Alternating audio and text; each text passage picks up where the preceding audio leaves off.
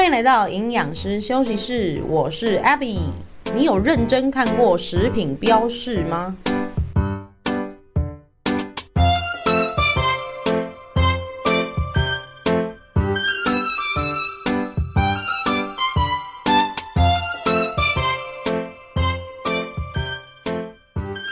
？Hello Hello，这个星期大家过得好吗？哎，已经来到了十一月的第二周了。天气突然变得蛮冷的，记得上个星期呢，刚从日本回台湾的时候，一下飞机还有三十几度的这个热浪，我 觉得说，请问是十一月吗？诶，三十几度好像有点怪怪的。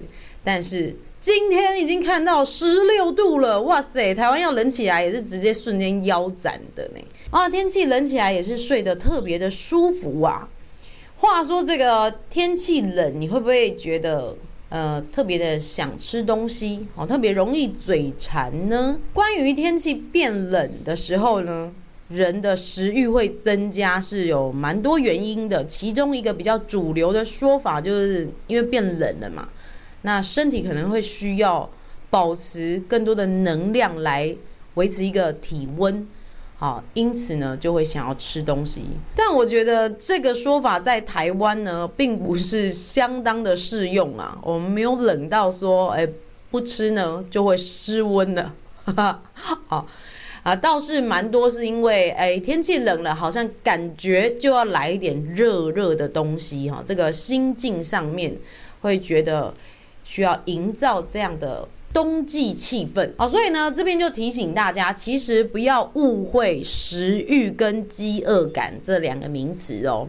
饥饿感是你身体真的，哎，已经可能正餐之间相差了四五个小时以上，你的肠胃啊、消化道已经。把上一餐的食物给排下去了，胃排空。饥饿感的出现呢，是身体它真的需要能量，它是一种生存的本能呐，好，需要你去找食物来满足你的热量跟营养的需求。但是食欲不一样哦，食欲呢，它不是你真的饿，你搞不好吃完正餐才一两个小时，结果你又想吃了，那个叫做食欲啦。那食欲呢，会受到几个因素影响，我这边归纳五个点哦。第一个，压力，哈。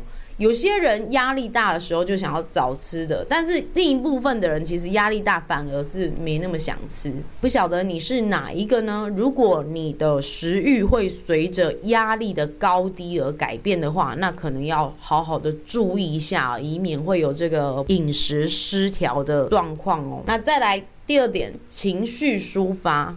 好，情绪抒发呢，不一定是坏心情啊。很多人好心情也觉得需要吃一点什么来庆祝啊，好，所以这个情绪的抒发。啊，那除了好心情、坏心情之外，人在觉得孤单寂寞的时候呢，也会找食物来陪伴自己，好，就是想要度过眼前的这段时光，好，所以第三点，在无聊或是想要打发时间的时候，哎，好像觉得突然不知道要做什么，可能也会去找一些零食来。咬一咬。第四点呢，好，感官刺激。哦，当我们看到、闻到、想到食物的时候呢，可能也会诱发想吃的欲望哦。好，尤其是现在那个一些 YouTube 上面都会有一些吃播啊，或者什么超市的开箱文啊，一些吃到饱餐厅的开箱等等。啊，你看了就原本不想吃炸鸡的。结果看那个 YouTuber 在那边分析，这间炸鸡是肉比较嫩，那一间是皮很脆，好，那一间是调味很特别，好，听着听着，看着看着呢，你本来没有想要吃炸鸡的，也会想要去买一桶来啃的，是不是？好，所以真的哈，那个食欲跟饥饿感是不一样的。你本来没有需要这些食物，可是呢，你让自己接受了这些感官刺激，你反而就觉得我是不是应该要冲一波？好，那第五点就是习惯了。当你觉得说啊，忙了一整天之后，你晚上回家就是需要一杯美酒，好，就是需要呢啃一下两只烤鸡翅，你才会觉得今天是完整的啊。有了这种习惯之后，你晚上没有做这些事，你就觉得怪怪的。好，所以呢，以上这五点，哈，关于压力、情绪抒发、呃，无聊杀时间，或是感官刺激，以及你的习惯性的进食呢，都有可能是不饿但是想吃的这种饮食欲望哦。啊，为了要保持一个长久的健康啊，啊，还有一个比较理想的体态呢，我们不要过量的摄取食物，就要好好的区别一下什么是饥饿感，什么是食欲。如果你在天气变冷的时候特别容易发胖呢，就要好好的考虑这个问题喽。诶，上一集第五十集我们分享这个。日本人是全球肥胖率最低的国家，哈，他们的胖子比较少哦，跟他们的饮食非常有关系。那我这一则下面的留言呢，还蛮踊跃的哦，有许多的听众跟朋友啊，都纷纷的深有同感来说啊，日本胖子真的超少的啊啊！另外一位同学就说。哎，我有一位退休的同事呢，他去参加了游轮环游世界的旅行，哎，真羡慕哦，是日本的游轮公司，所以船上的饮食都是和食，真的都比较清淡。结果他那位朋友说，完成了一百零八天的航行结束之后，瘦了六公斤啊啊，三个月瘦了六公斤，哦，整个都是困在船上，只能吃日式料理。我想说。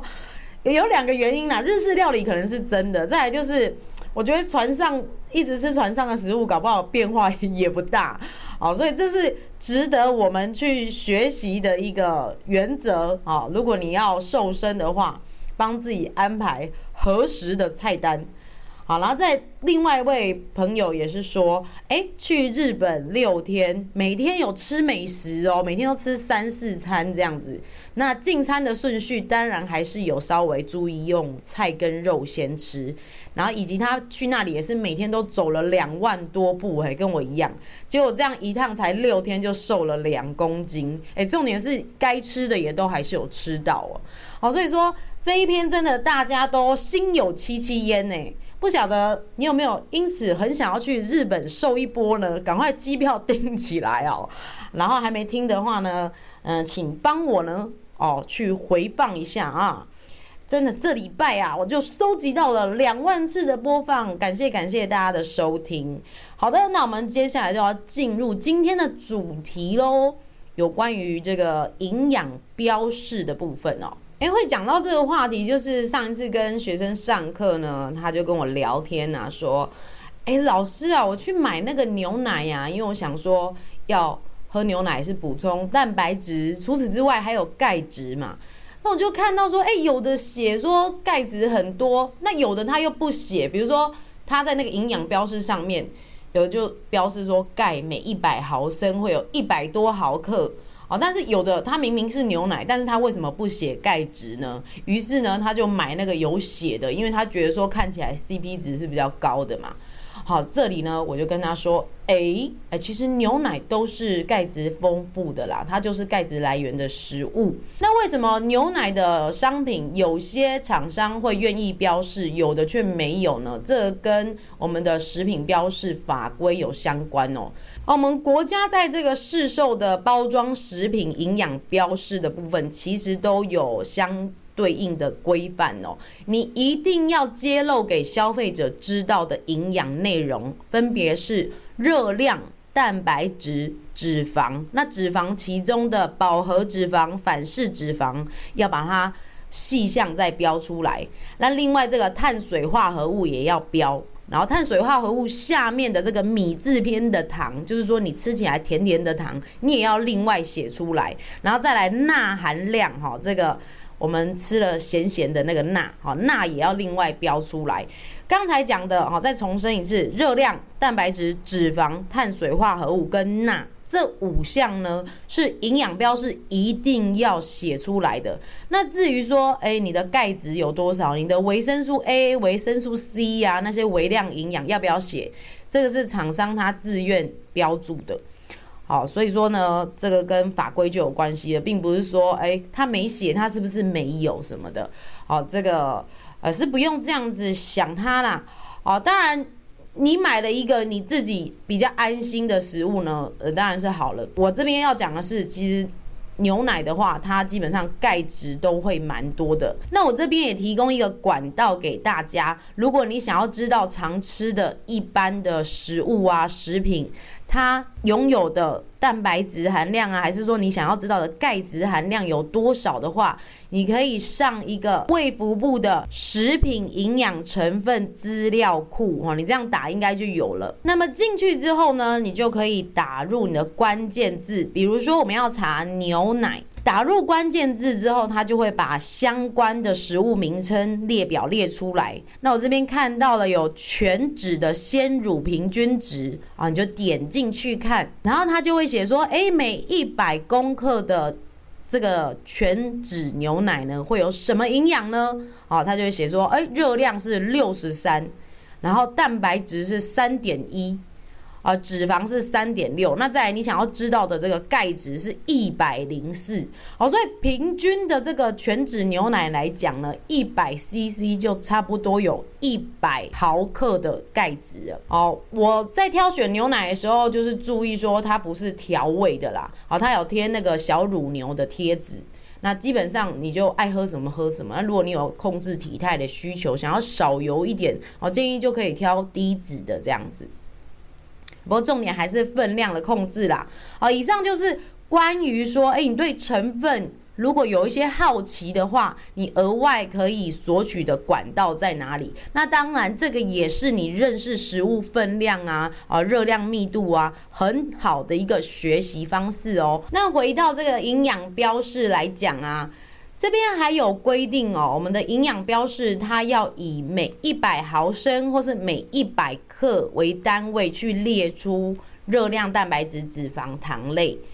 好，这样呢方便消费者去看，说一个统一的规格之下呢，他吃的量有多少。除此之外呢，你还需要再加上每一份量所。含的热量、蛋白质、脂肪，为什么呢？好，因为这个每一份量的意思哦，就是说日常民众消费的量，比如说谷片来讲好了，那种早餐谷片啊，什么玉米片的，它如果都只有写一百克是多少，可是你一次又不会吃到一百克这么多嘛。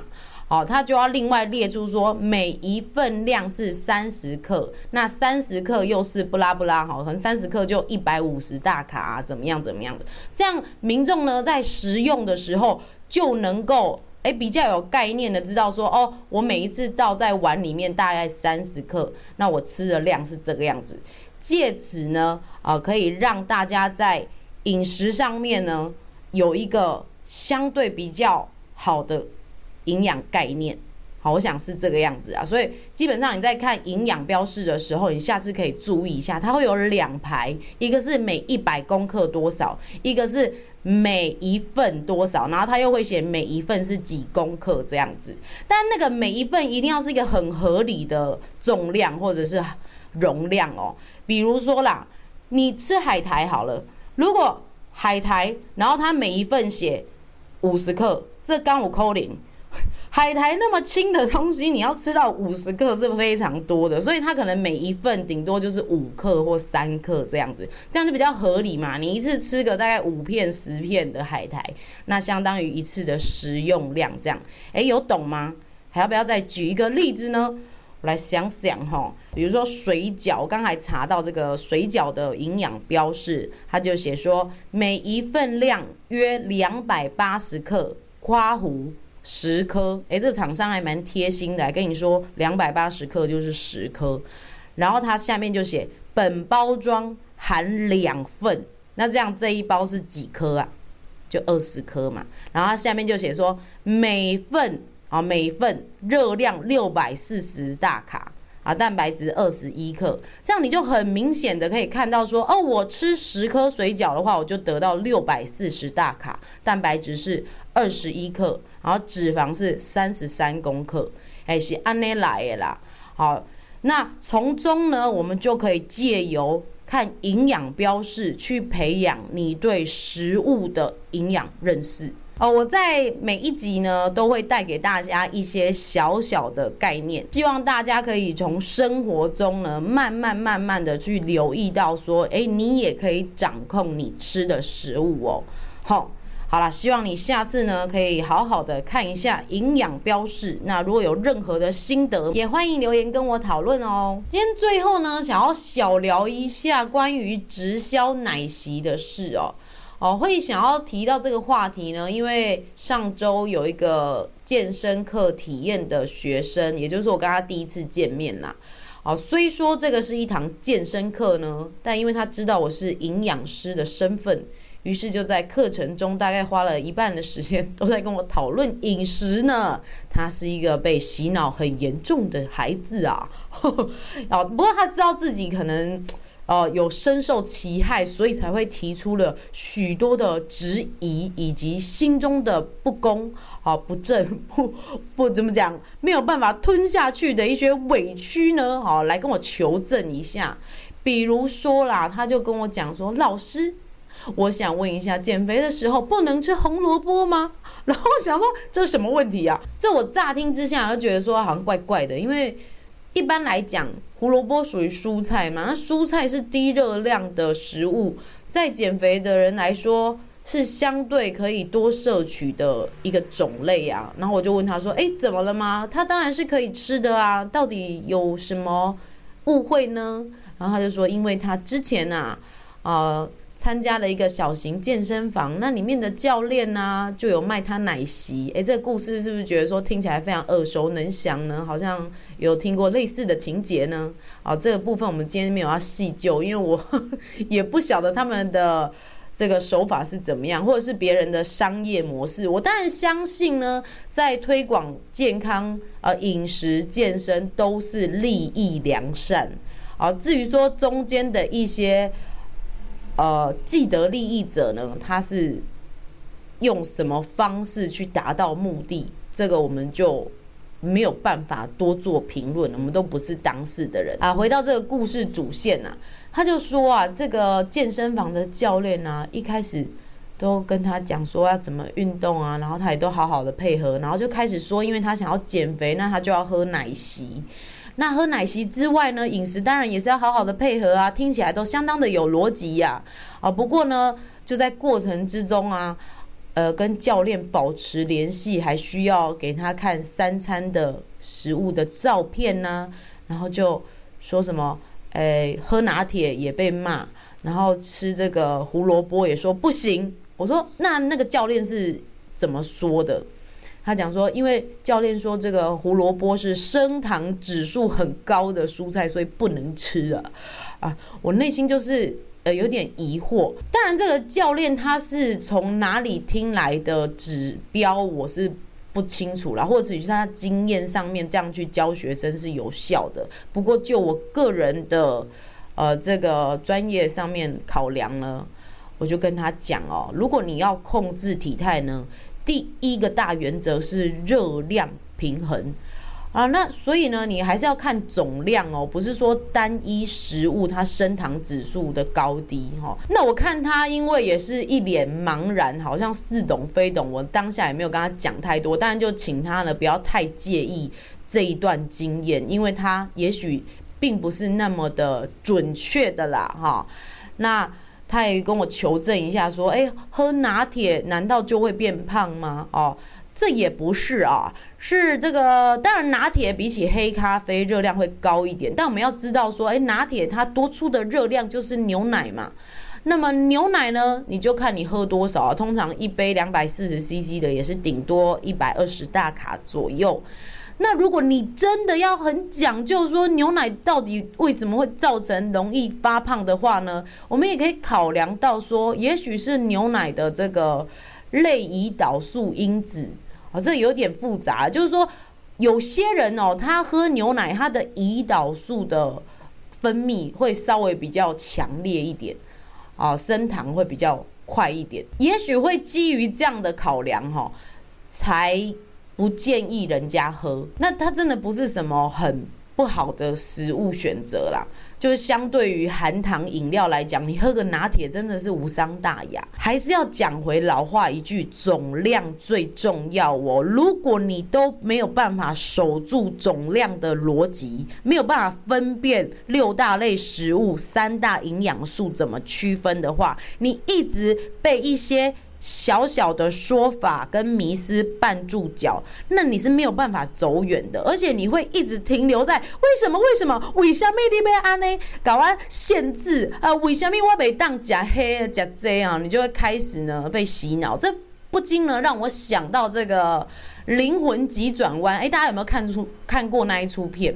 就是皮克斯的那个 Soul。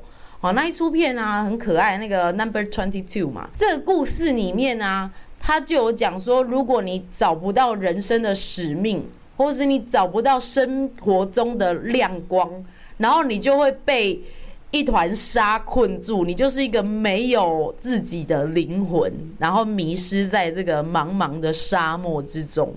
好，那个故事很可爱，你可以回顾一下那一些画面。我要讲的意思就是说呢。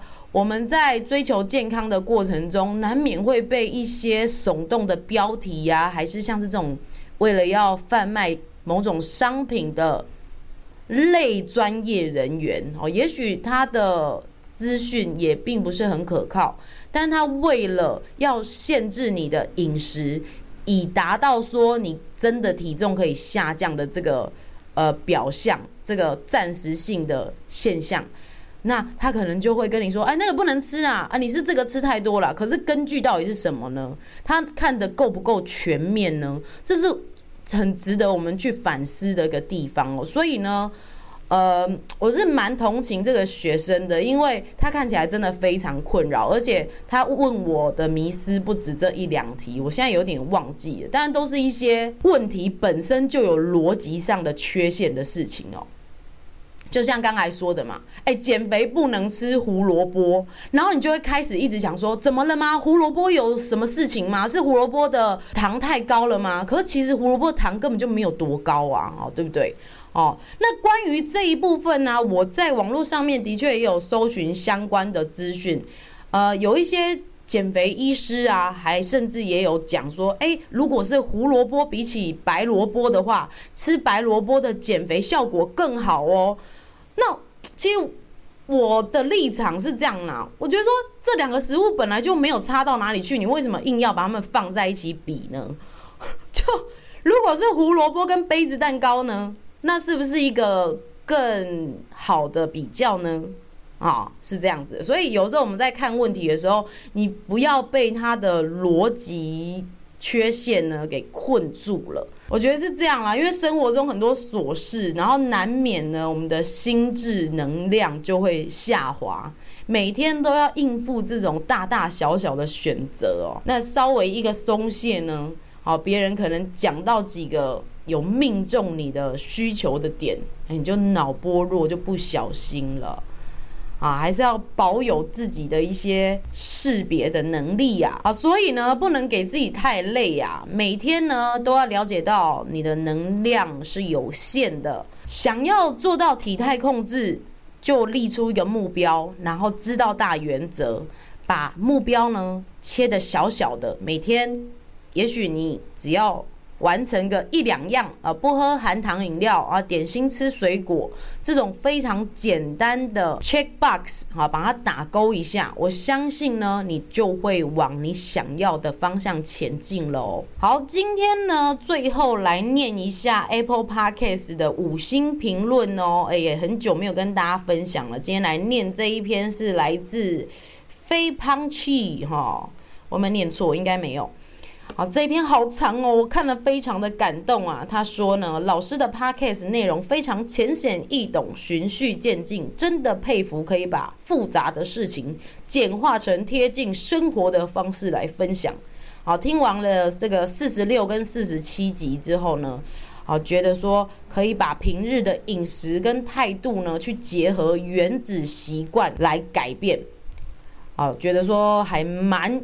有用的哦，所以大家不妨去听一下我的那两集的心得分享哦。好，那他说鼓励大家真的不要害怕一点一点的前进哦。没错，目标虽然看起来离我们很远，但是呢，千里之行，始于足下，就从每天的累积开始吧。那很久没有呼吁大家来给我五星评论了，好，如果你是在 Spotify 啊，还是这个 Apple Podcast 任何的平台上面，甚至是 IG 上面，也欢迎跟我互动留言分享，啊，这样呢都是我的动力哟，好不好？啊，那么就下次见喽，拜拜。